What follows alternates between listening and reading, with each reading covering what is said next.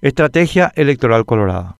Cuando los líderes de la Asociación Nacional Republicana ANR Partido Colorado sienten que sus negocios están en peligro, recurren siempre a la misma estrategia que, paradójicamente, recibe apoyo de muchas de las víctimas de esos negocios. Esta estrategia logra casi siempre ese nivel de apoyo suficiente porque los adversarios de la ANR tienen a una buena mitad de sus propios líderes trabajando para los colorados y a la otra mitad con 30 años de no aprender la lección. La primera faceta de la estrategia es presentar a la ANR como garantía de beneficios pecuniarios. Es lo que reafirmó Horacio Cartes cuando instigó impune a los mandos medios colorados a incurrir en tráfico de influencias para proveer a sus correligionarios. Lo que Cartes y los demás líderes colorados no dicen es que esta provisión que ofrecen a sus correligionarios se hace con dinero de los contribuyentes. Cartes y sus cómplices nos hacen pagar a todos los paraguayos la prodigalidad de los seccionaleros despojan a los que trabajan para regalar prebendas públicas y nos dejan a todos sin oxígeno en los hospitales, sin camas de terapia intensiva, sin oncológicos, sin insumos, sin conectividad en las escuelas, sin mantenimiento en las rutas.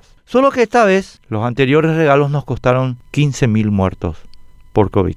La segunda faceta está sintetizada por los reiterados discursos de Pedro Aliana, amenazando a los que no voten por el Partido Colorado con, con castigos infernales como buen pichón de dictador. Lo que Aliana no dice es que carece de cualquier instrumento técnico para saber a quién votamos los paraguayos. Quiere hacer correr con la vaina a la gente. Y tampoco dice que, desde luego, carece de cualquier atribución legal para castigar a nadie. Lo suyo sería una fantochada si no fuera porque se le da prensa para que su amenaza tenga algún impacto. La tercera faceta de la estrategia colorada es proyectar espíritu de cuerpo. Todos somos uno quieren hacer creer que el multimillonario Horacio Cartes está en el mismo equipo del perjudicado por el contrabando de cigarrillos. Solo que esta vez, esta parte de la estrategia confirma que ningún líder colorado puede evadir responsabilidad por esos más de 15.000 muertos provocados por la inveterada y proverbial incompetencia colorada. Y la cuarta, pero la más importante, faceta es hacer aparecer como adversarios a empleados de Cartes o a otros líderes colorados